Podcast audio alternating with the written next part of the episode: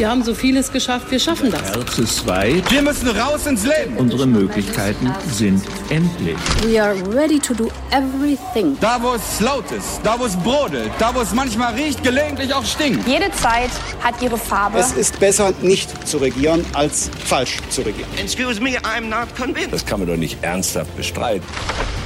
Hauptstadt, der Podcast mit Michael Bröker und Gordon Ripinski. Direkt von der Pioneer One. Diese Pandemie ist eine Jahrhundertkatastrophe im Sinne einer Naturkatastrophe.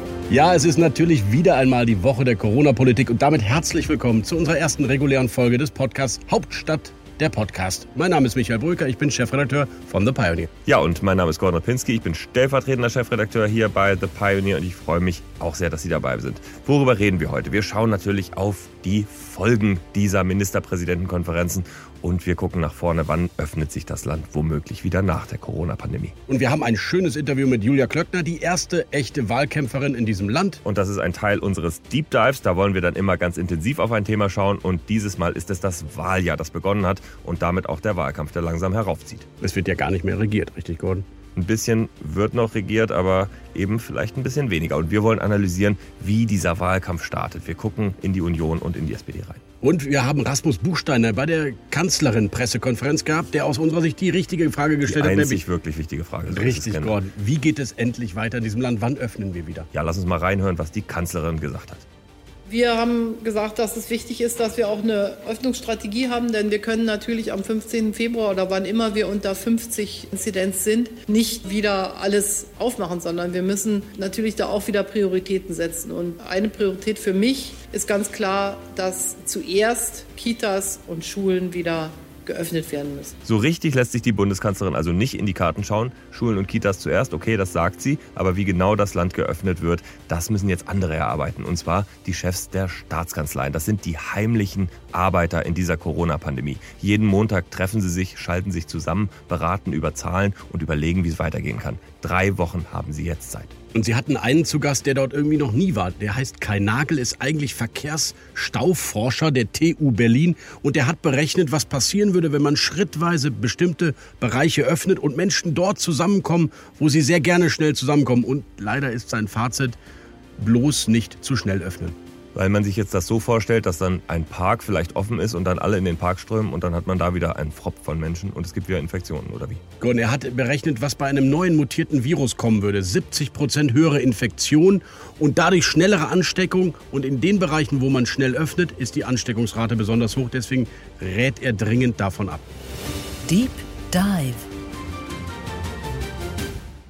Und damit sind wir beim Deep Dive. Da schauen wir jetzt wöchentlich einmal ganz intensiv auf ein politisches Thema und zwar nicht nur oberflächlich, sondern wir gucken uns das von allen Seiten an. Wir schauen auf den Wahlkampf. Der hat begonnen in diesem Jahr, ob wir es wollen oder nicht, jetzt schon im Januar. Und irgendwie ist der Wahlkampf selbst bei den Themen eröffnet, wo doch eigentlich Union und SPD gesagt haben, das machen wir, das steht im Koalitionsvertrag und darüber zerstreiten sie sich jetzt wie die Kesselflicker. Und eins dieser Themen, das ist natürlich die Corona-Pandemie und genau das hat in diesem Jahr den Auftakt ins Wahljahr beschert. Wir stehen viel schlechter da als andere Länder, wir haben zu wenig Impfstoff bestellt, es gibt kaum vorbereitete Strategien noch mit den Bundesländern zusammen und das liegt in der Verantwortung von Jens Spahn. Das war der SPD-Generalsekretär, der sich freundlich über den Koalitionspartner äußert und damit die Stimmung gesetzt hat in diesem Jahr. Es geht tatsächlich kernig zur Sache und genauso ging es weiter bei der Ministerpräsidentenkonferenz, oder? Ja, und was ist jetzt die Strategie der SPD in dieser Koalition? Naja, erstmal ist ja ganz interessant, dass da ein politischer Streit heraufbeschworen wurde und beschrieben wurde zwischen einerseits dem Kanzleramt der Union, andererseits der SPD-Seite. Ganz so war es eigentlich nicht. Eigentlich war es eher eine Auseinandersetzung zwischen dem Kanzleramt und den Ländern.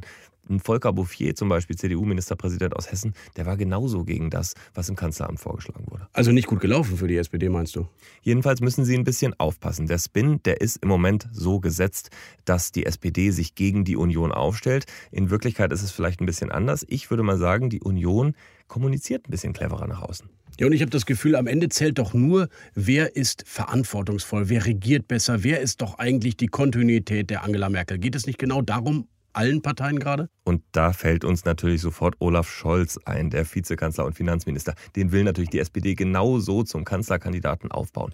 Verlässliches Regieren, Für das steht Olaf Scholz. Also Olaf Scholz als Angela Merkel II? So ungefähr wollen sie das zumindest aufbauen bei der Sozialdemokratie. Ich wollte es mal ein bisschen genauer wissen und habe mit Raphael Brinkert gesprochen. Er ist der Leiter der Agentur, die den Wahlkampf organisiert für die SPD. Ich glaube, dass er schon jetzt der wichtigste Mann in diesem Land ist als Vizekanzler und dass er damit eine legitime Chance hat, auch die Nachfolge des Erbe von Angela Merkel antreten zu dürfen. Ja, das klingt nach einem Persönlichkeitswahlkampf. Er müsste eigentlich plakatieren, auf den Vizekanzler kommt es an. Dabei heißt ja der offizielle Slogan Soziale Politik für dich. Ich finde das nicht so sexy. Ich habe gehört, der richtige andere Slogan einer anderen Agentur war eigentlich Rot ist eine warme Farbe. Das hätte ich spannend gefunden. Aber bringen diese Slogans und Botschaften überhaupt was? Vielleicht sind es in Wahrheit die besonderen Momente, auf die es ankommt, die amerikanischen Momente. Und einen dieser Momente haben wir tatsächlich am Anfang dieses Wahljahrs schon gesehen. Es geht um die für die Demokratie wichtigste Frage. Wem vertrauen? Armin Laschet. Wer hätte das gedacht, hat diesen Moment produziert. Ja, und er hat ihn ja gar nicht wirklich spontan produziert, sondern eigentlich war er geplant und bewusst inszeniert. Ja, ganz genau. Denn wir wissen natürlich, er hat ihn geprobt, auch in der Halle selbst. Ja, er hatte eine Stellprobe und hat mit dem Kameramann schon diesen Move geübt, dass er das Rednerpult verlässt. Ein sehr starker Moment und damit hat er eigentlich die Benchmark für dieses Wahljahr gesetzt, oder? Hat er angeblich keine äußeren Berater dabei gewesen, die ihm das erzählt haben. Angeblich eine interne Idee. Naja, mal schauen. Vielleicht hat er auch einfach Fernsehen geguckt und sich die alten Gerhard Schröder-Momente nochmal angeschaut. Denn so richtig viele, viele geschichtliche Beispiele, wie so ein Moment produziert werden könnte, gibt es ja gar nicht im deutschen Wahlkampf, finde ich. Aber eine Wahlkampfweisheit, die gibt's. Wenn der Hase vorbeihoppelt, dann musst du ihn dir greifen können. Das ist Gerhard Schröder gewesen und äh, vielleicht macht Armin das genau. An dieser Stelle blenden wir uns hier aus, den Podcast vorübergehend, denn ja, es kostet leider alles Geld, was wir hier machen, ob Sie es glauben oder nicht. Es sind nicht nur Michael Brücker und ich, die hier schlau daherreden, sondern es ist eben auch unser Produzent Marc Saha. Es sind unsere Techniker, all die, die da noch mit dranhängen, die müssen bezahlt werden. Ja, und Journalismus hat einen Wert und Journalismus hat einen Preis. Deswegen werden Sie doch einfach Pionier und dann können Sie die Langfassung dieses Podcasts hören. Genau, jointhepioneer.de, da können Sie zum Beispiel Mitglied werden bei uns. Und es gibt auch nicht nur diesen Podcast, sondern zum Beispiel auch Hauptstadt, das Briefing, den Newsletter, alle anderen Podcasts. Also das lohnt sich. Und heute haben wir ja noch mit CDU-Vizechefin Julia Klöckner gesprochen, der Landwirtschaftsministerin, über den Wahlkampf in Rheinland-Pfalz. Also Friedrich Merz ist natürlich ein ganz kluger Kopf und er ist jemand, der ähm, aus der Praxis kommt und für die Praxis spricht. Und ähm, er ist auch ein prima Redner. Also er ist jemand, ähm, der auch Säle füllt, wenn man in Nicht-Corona-Zeiten wieder zusammenkommen kann. Und ähm, insofern ist die Frage, ähm, wie schaffen wir es, an die Regierung zu kommen und Ministerposten werden danach vergeben. Es gibt einen Deep Dive zum Wahlkampfauftakt in diesem Jahr und wir stellen zwei neue Rubriken vor. Hauptstadt, der Podcast mit Michael Bröker und Gordon Ripinski. Direkt von der Pioneer One.